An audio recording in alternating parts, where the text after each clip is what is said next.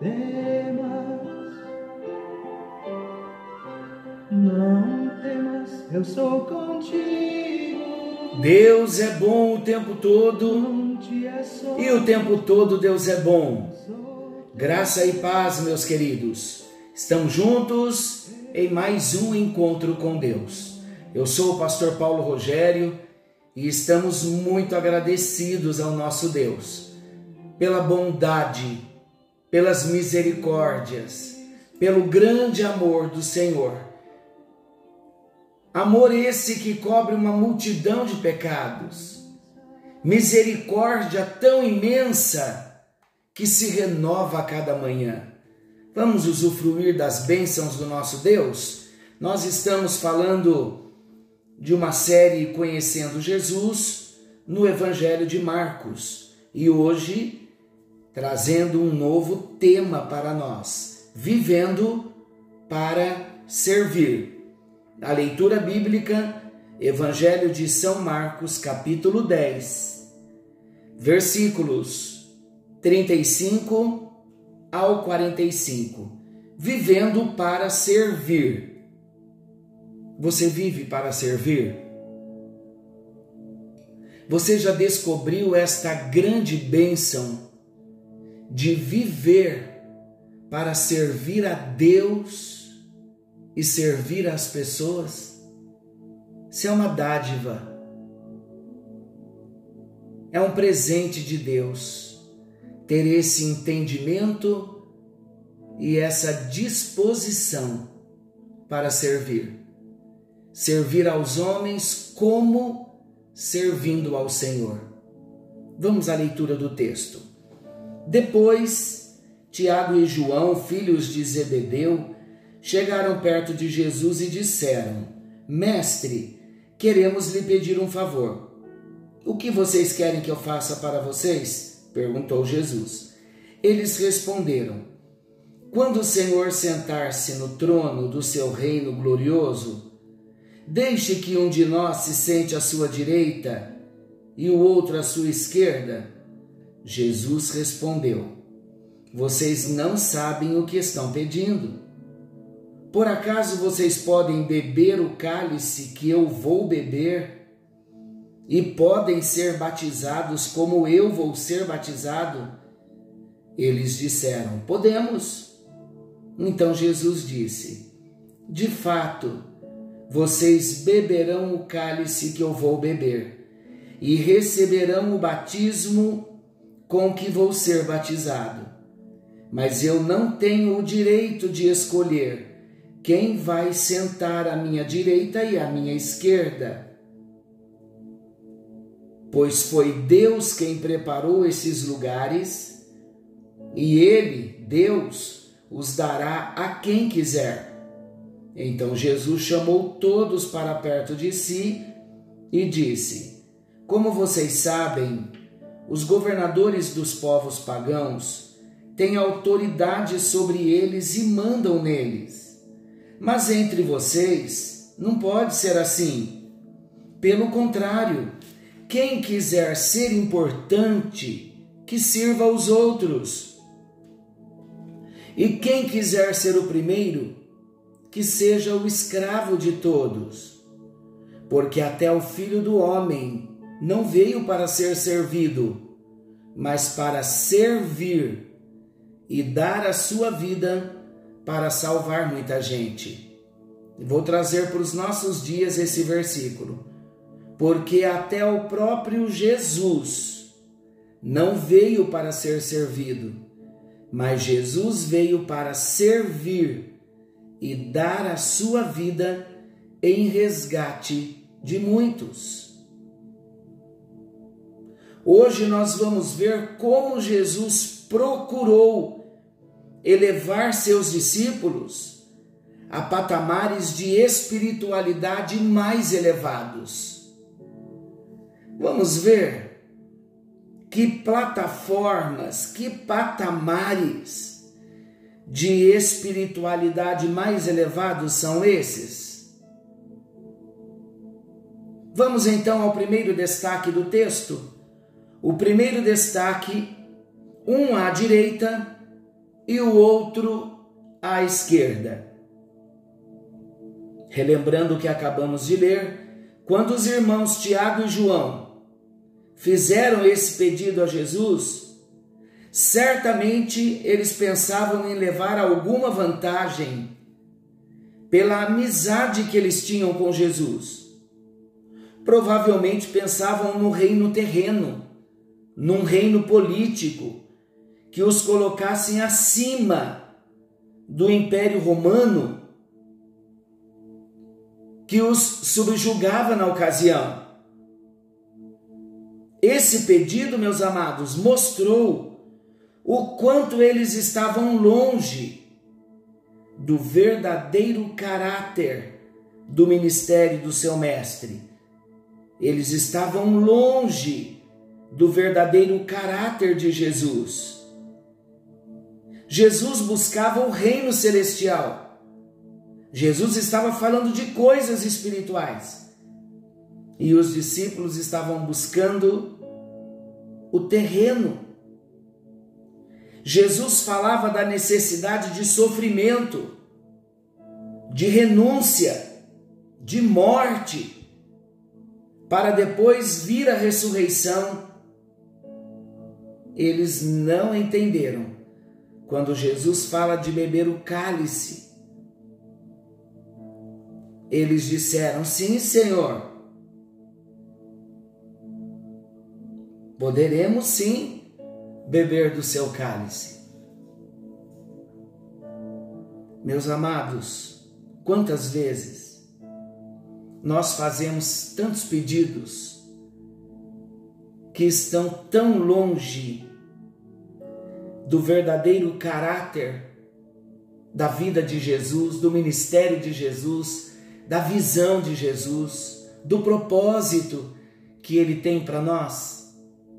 Quantas vezes Jesus está falando para nós pão e nós estamos falando pedra? Quantas vezes Jesus está falando para nós de coisas espirituais e nós estamos presos às coisas materiais? Quantas vezes o Espírito Santo está tentando trazer uma mensagem para o nosso coração. E o nosso coração está tão focado nas coisas materiais. E me vem à memória exatamente aquela história de Marta e Maria, quando Jesus, naquele momento, estava ministrando palavra, estava falando de coisas espirituais. E Maria, tão nervosa, tão agitada, tão fora de foco, tão distraída e ao mesmo tempo tão agressiva, não somente com a sua irmã, mas ela se tornou agressiva até com o próprio Jesus. No original foi sim, ela se agitou e se levantou contra o próprio Jesus, dando ordem para Jesus, dizendo: O Senhor não se incomoda de eu estar aqui trabalhando e a minha irmã sossegada, quedada aos teus pés, manda ela vir aqui me ajudar também, Jesus. Mas Jesus estava ali num momento falando de coisas espirituais. Sabe o que Deus quer dizer para mim e para você hoje? Vamos parar com a nossa agitação do dia a dia. Vamos focar mais as coisas espirituais. Vamos tirar os nossos olhos hoje do que é terreno, do que é material Vamos colocar os nossos olhos em Deus, no seu plano, no seu propósito. Vamos começar a proclamar libertação para a nossa nação brasileira. Nunca o Brasil precisou tanto de oração como agora. E nós ficamos nos degladiando, discutindo política, falando da esquerda, falando da direita. Há um inferno que quer se levantar que já se levantou contra a nação e está tentando varrer os princípios bíblicos princípios de família, princípios da vida. E nós estamos focados em homens, em pessoas. Vamos clamar, queridos, porque a batalha ela é muito mais intensa do que nós imaginamos e ela não é uma batalha humana, terrena. Ela é uma batalha espiritual. E quando nós tratamos das questões da nossa casa, quantas vezes Jesus quer falar conosco de coisas espirituais da nossa casa? Quantos concertos Jesus quer fazer na nossa casa? Quantas instruções Jesus quer trazer na nossa casa, mas nós não paramos para ouvi-lo e seguimos no nosso curso frenético, na nossa agitação, e não damos tempo e nem a atenção devida que o Senhor requer para poder falar, para poder instruir, para direcionar. Pare um pouquinho, descanse o seu coração Vamos nos colocar diante dele e pedir perdão. Jesus me perdoe. Eu estou perdendo a oportunidade de ouvir coisas espirituais, porque eu estou focado nas materiais. Estou brigando com meu braço de carne, meu Deus, lutando uma guerra que não é humana, com forças humanas, com armas humanas. E a minha guerra é espiritual, Senhor salva minha vida, salva minha casa, salva o meu Brasil, salve as nações.